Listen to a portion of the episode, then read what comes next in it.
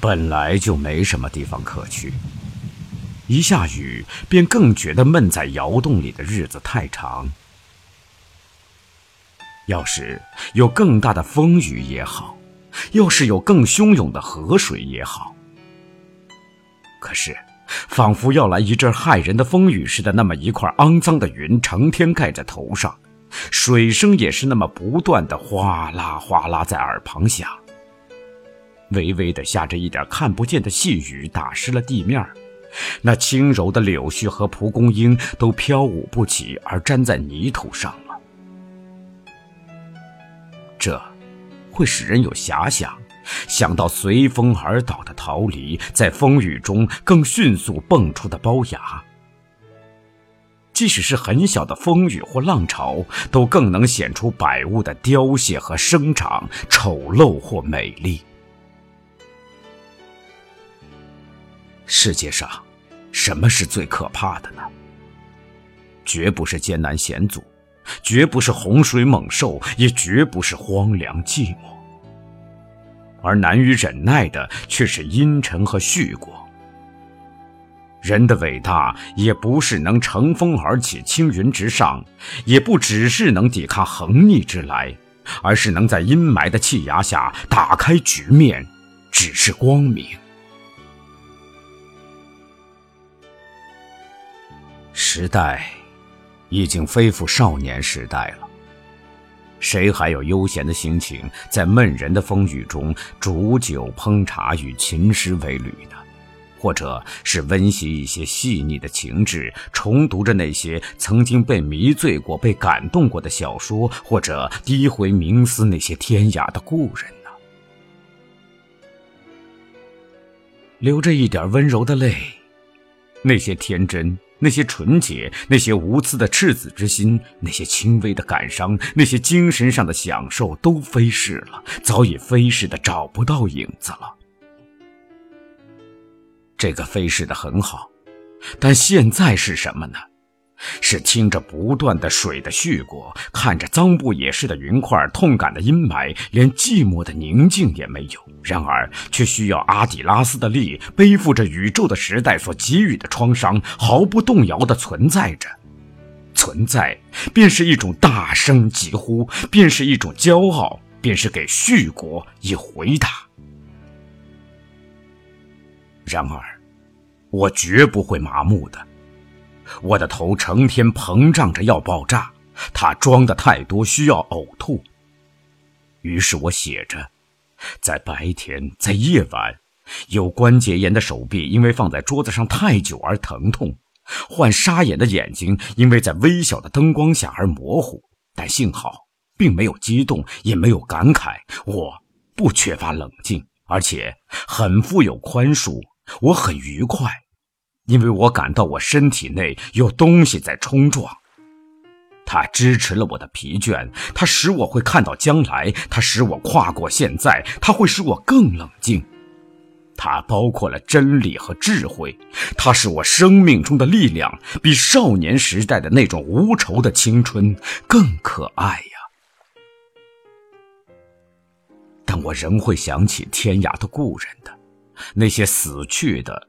或是正受着难的。前天，我想起了雪峰。在我的知友中，他是最没有自己的了。他工作着，他一切为了党，他受埋怨过，然而他没有赶上。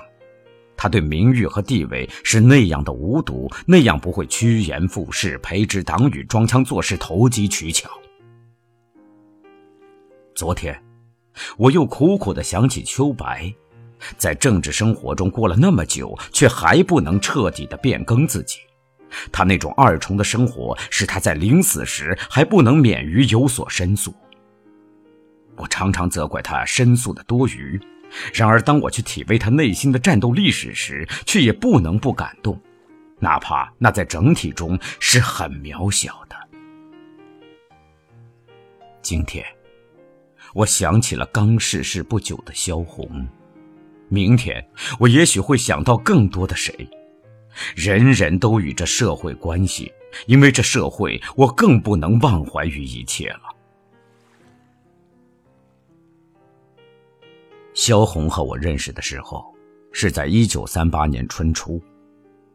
那时山西还很冷，很久生活在军旅之中，习惯于粗犷的我，皱堵着他的惨白的脸，紧紧闭着的嘴唇，敏捷的动作和神经质的笑声，使我觉得很特别，而唤起许多回忆。但他的说话是很自然而直率的，我很奇怪，作为一个作家的他，为什么会那样少于世故？大概女人都容易保有纯洁和幻想，或者也就同时显得有些稚嫩和软弱的缘故吧。但我们都很亲切，彼此并不感觉到有什么孤僻的性格。我们尽情的在一块唱歌，每夜谈到很晚才睡觉。当然，我们之中在思想上、在感情上、在性格上都不是没有差异，然而彼此都能理解。并不会因为不同意见或不同嗜好而争吵而揶揄。接着是他随同我们一道去西安，我们在西安住完了一个春天。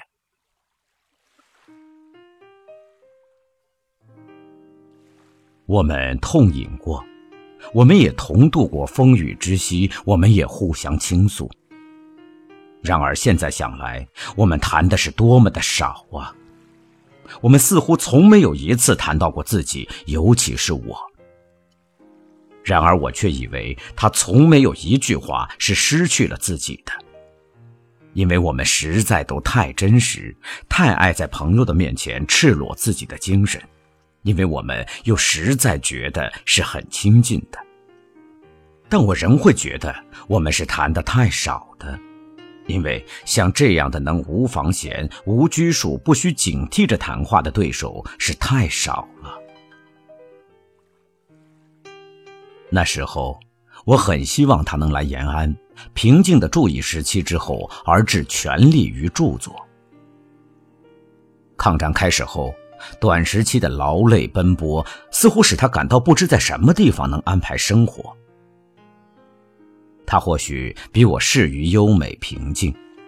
延安虽不够作为一个写作的百年长记之处，然在抗战中的确可以使一个人少顾虑于日常琐碎，而策划于较远大的，并且这里有一种朝气，或者会使他能更健康些。但萧红却难去了，至今我还很后悔。那时我对于他生活方式所参与的意见是太少了，这或许由于我们相交太浅和我的生活方式离他太远的缘故。但徒劳的热情虽然常常于事无补，然在个人仍可得到一种心安。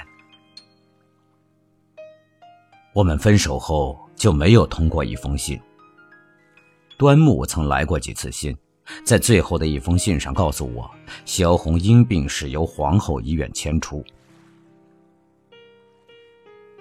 不知为什么，我就有一种预感，觉得有种可怕的东西会来似的。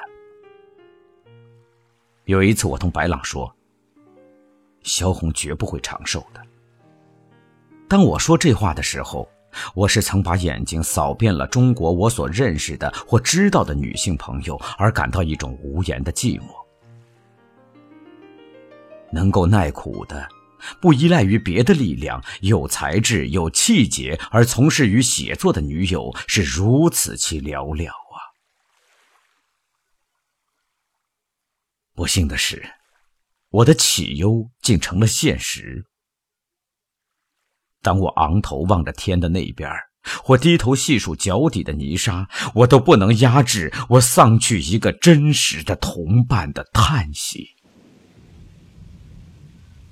在这样的世界中生活下去，多一个真实的同伴，便多一份力量。我们的责任还不止于打开局面，只是光明，而还是创造光明和美丽。人的灵魂，假如只能拘泥于个体的偏狭之中，便只能陶醉于自我的小小成就。我们要使所有的人都能有崇高的享受和为着享受而做出伟大牺牲。生在现在的这世界上，活着固然能给整个事业添一份力量，而死对于自己也是莫大的损失，因为这世界上有的是路师的遗法，从此你的话语和文学将更被歪曲、被侮辱。听说。连未死的胡风都有人证明他是汉奸，那么对于已死的人，当然更不必会买这种无耻的人证了。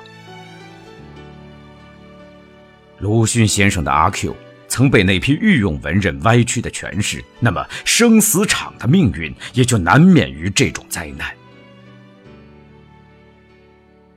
在活着的时候，你不能不被逼走到香港。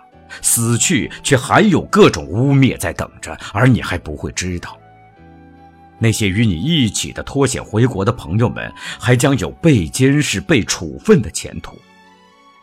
我完全不懂得，到底要把这批人逼到什么地步才算够呢？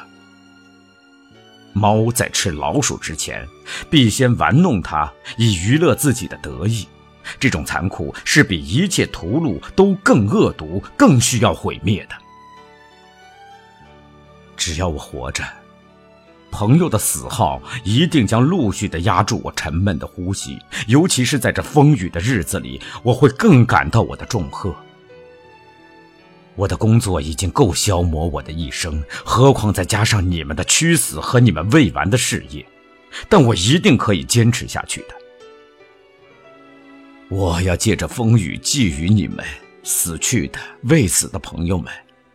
我将压榨我生命所有的余剩，为着你们的安慰和光荣，哪怕就仅仅为着你们也好，因为你们是受苦难的劳动者，你们的理想就是真理。风雨已停，蒙蒙的月亮浮在西边的山头上，明天将有一个晴天。我为着明天的胜利而微笑，为着永生而休息。我吹熄了灯，平静的躺在床上。